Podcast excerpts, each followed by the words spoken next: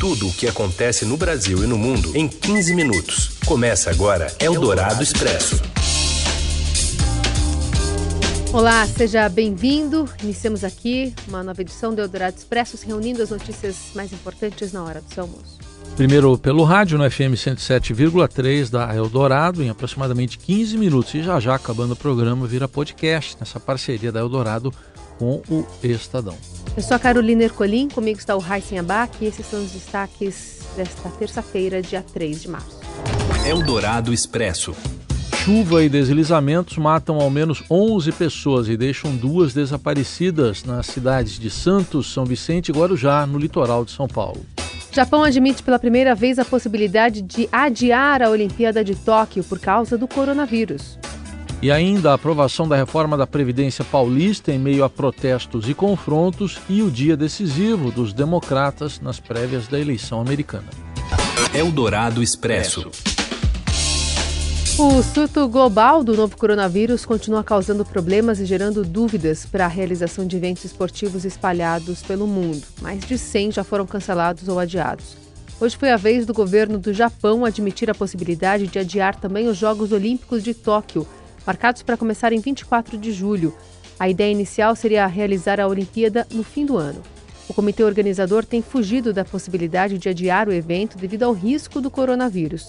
Segundo Seiko Hashimoto, ex-patinador e ministra da Olimpíada no Japão, o contrato com o Comitê Olímpico Internacional prevê o evento dentro do ano de 2020. Na interpretação da organização dos Jogos, a afirmação abriria a possibilidade de um adiamento da competição em alguns meses.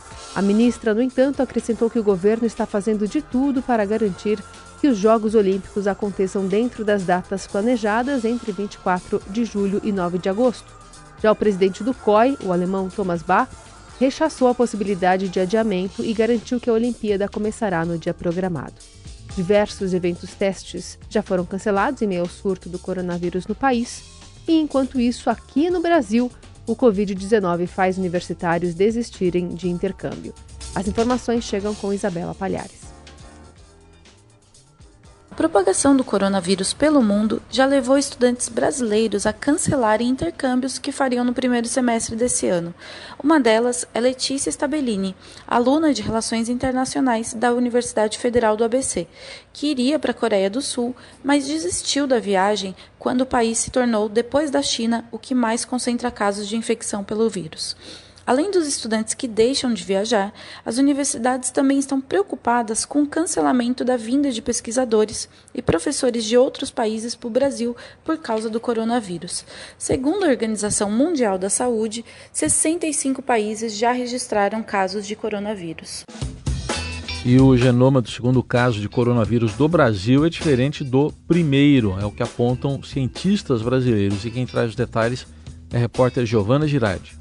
Boa tarde, Carol. Boa tarde, Raicen. Tudo jóia por aí? Então, esses dois casos de brasileiros com coronavírus que a gente já teve aqui no país, né, fizeram um grupo de pesquisadores brasileiros agir muito rapidamente para sequenciar o genoma dos vírus que infectaram essas pessoas. Trata-se de um grupo de cientistas do Instituto Adolfo Lutz, do Instituto de Medicina Tropical da USP e da Universidade de Oxford. E aí, quando agora surgiu o coronavírus aqui no país, eles aproveitaram a oportunidade para poder investigar. Então, o primeiro genoma ele foi sequenciado em apenas 48 horas. Aí outros, se vocês, para vocês terem uma ideia, assim, outros cientistas no mundo inteiro estão fazendo esse esforço, mas eles estão levando em média 15 dias para conseguir o sequenciamento. Aí logo na sequência a gente teve o segundo caso de confirmação, é, foi agora no sábado, e aí já na segunda, ontem, o grupo já tinha o genoma também desse vírus. O que é interessante desses dois resultados é que são vírus geneticamente um pouquinho diferentes, o que indica que os dois casos não tiveram a mesma fonte de contaminação, digamos assim, apesar de os dois brasileiros terem contraído a doença na Itália. Isso acontece porque o vírus vai aos poucos sofrendo mutações. E mapear essas mudanças ajuda a rastrear qual é a dinâmica do, da doença, como que ela está se movimentando desde que ela saiu da China. Então, por exemplo, esses dois vírus, um deles é mais parecido com uma sequência que tinha sido feita na Alemanha e o outro é mais parecido com uma sequência que tinha sido feita na Inglaterra.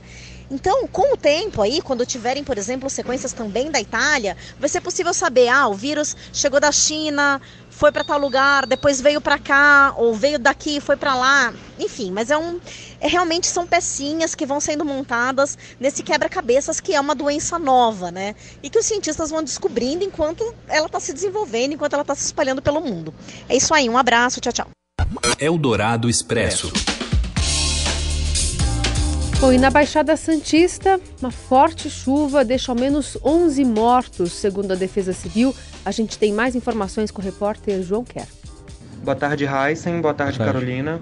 As chuvas fortes que atingiram a Baixada Paulista na madrugada desta terça-feira já resultaram em pelo menos 12 mortes, de acordo com a Defesa Civil, com vítimas no Guarujá, em São Vicente e em Santos. A cidade mais atingida pelo temporal foi o Guarujá, onde estão sete das vítimas confirmadas, incluindo dois bombeiros que foram ao Morro do Macaco para resgatar uma família. E durante a operação, eles foram atingidos por um novo deslizamento de terra.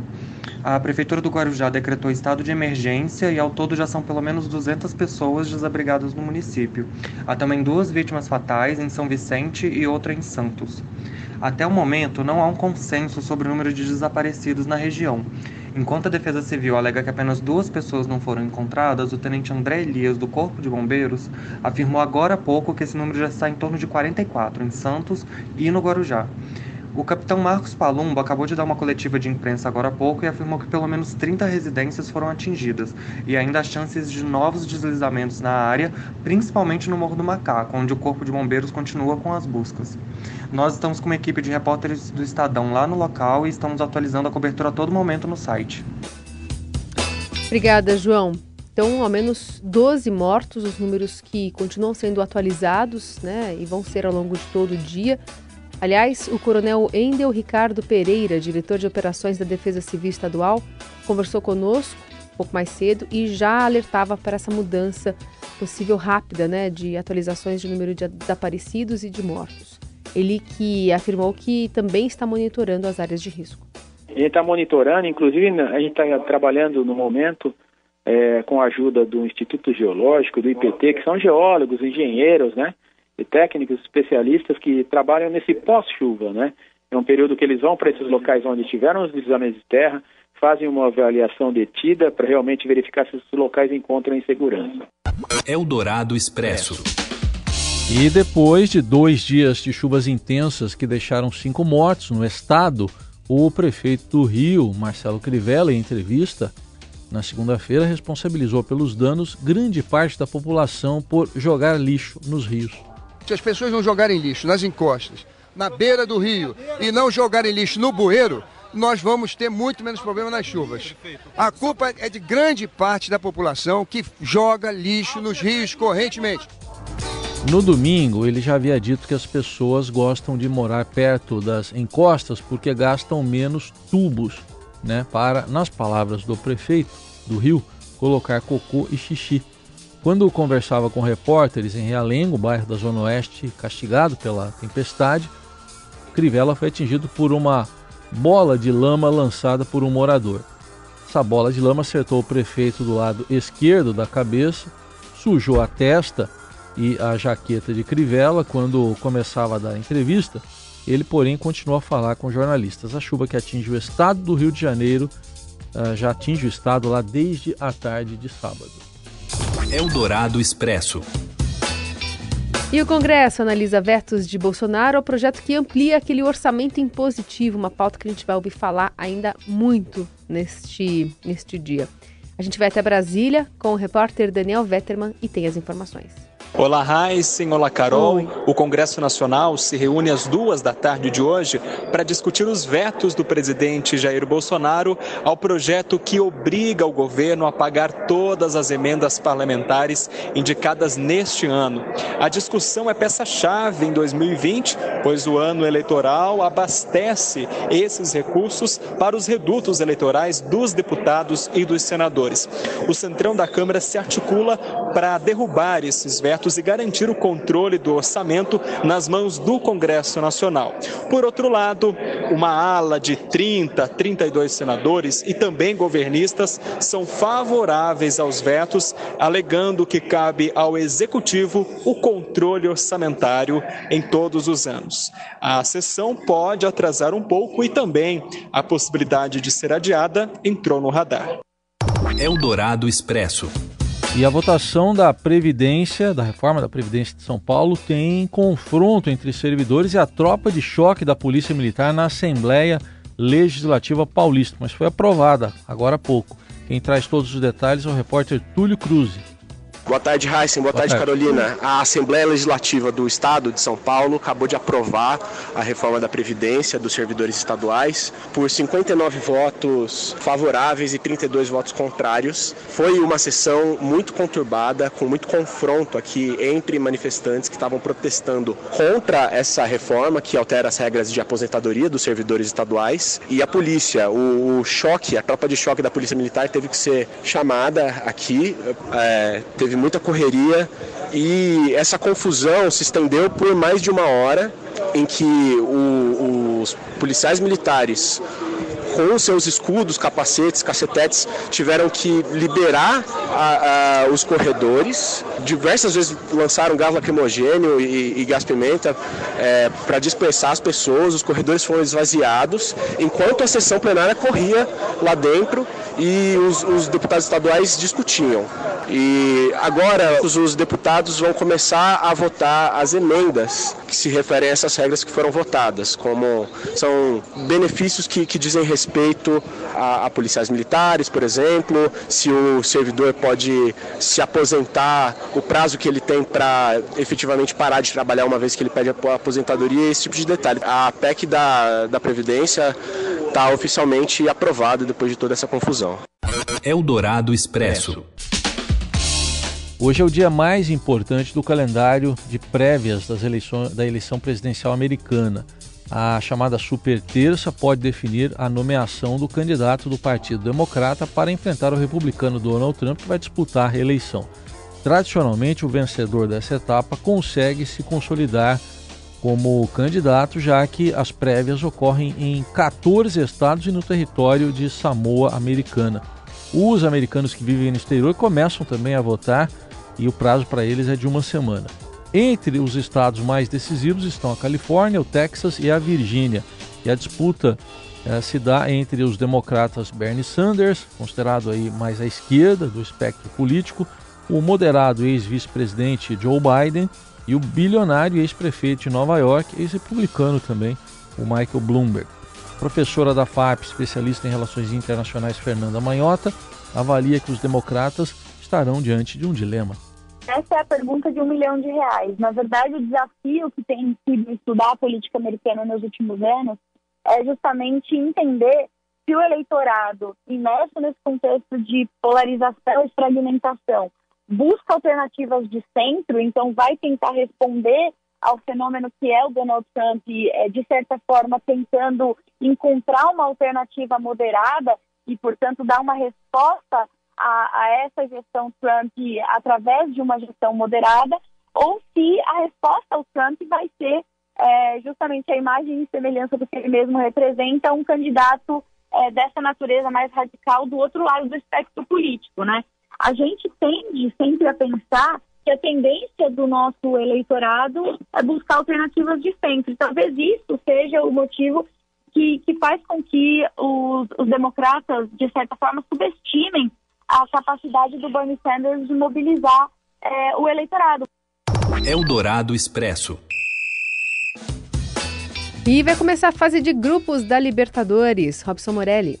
Olá, amigos! Hoje eu quero falar da Libertadores. Finalmente começou a chave de grupos, né? A etapa de grupos. O Brasil tinha oito possíveis representantes, um ficou pelo caminho, todo mundo sabe, é o Corinthians, que não passou pelo Guarani do Paraguai. E agora começa essa etapa com sete representantes. E hoje já tem quatro jogos. Talvez o mais difícil seja o Santos joga fora com o Defensa e Justiça, um time encardido, um time que já eliminou brasileiro, um time que vai dar muito suador para esse Santos de Gesualdo Ferreira. O Santos ainda precisa se provar nessa temporada, fez, é bem verdade, um jogo legal contra o Palmeiras, apesar de 0 a 0 mas mostrou um futebol mais ofensivo, mais legal de se ver. Esse jogo começa um pouco mais cedo, 19 e 15. E tem mais três outras partidas nesta noite. 19 e 15 também o Internacional recebe o Católica, o time chileno. Jogo difícil, jogo duro. Na verdade, para mim, todos os jogos são difíceis nessa fase de grupo para os brasileiros. Atlético Paranaense enfrenta o Penharol, que tem uma camisa pesadíssima, pesadíssima na Libertadores, mas joga em casa, joga na sua arena, joga no seu, no seu terreno. E o Grêmio também nessa primeira fase, nessa primeira partida é, da etapa de grupos visita o América de Cali. São as quatro partidas que abrem essa etapa, essa nova etapa visando aí o título da América que hoje pertence ao Flamengo e a gente já sabe um novo formato final em jogo único, final já marcada para o Maracanã. É isso, gente. Falei, um abraço a todos, valeu! Eldorado Expresso. E uma rede social que simula como é ter milhões de seguidores. É a Botnet, que conta com mais de 20 mil usuários. Em cada post, qualquer um recebe milhares de comentários e curtidas, todos feitos por bots. O sistema de inteligência artificial se adapta ao estilo e ao conteúdo para fornecer respostas mais reais.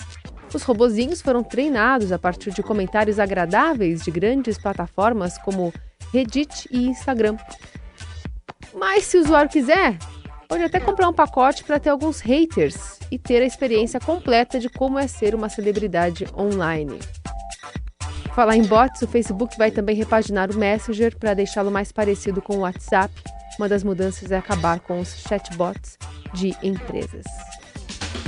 É uma daquelas mudanças para você achar que você. Puxa, como que eu vivi sem isso até agora?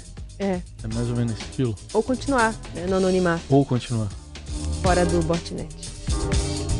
Encerramos por aqui esse Dourado Expresso. Amanhã tem mais. Uma boa terça. Você ouviu Eldorado Expresso tudo o que acontece no Brasil e no mundo em 15 minutos.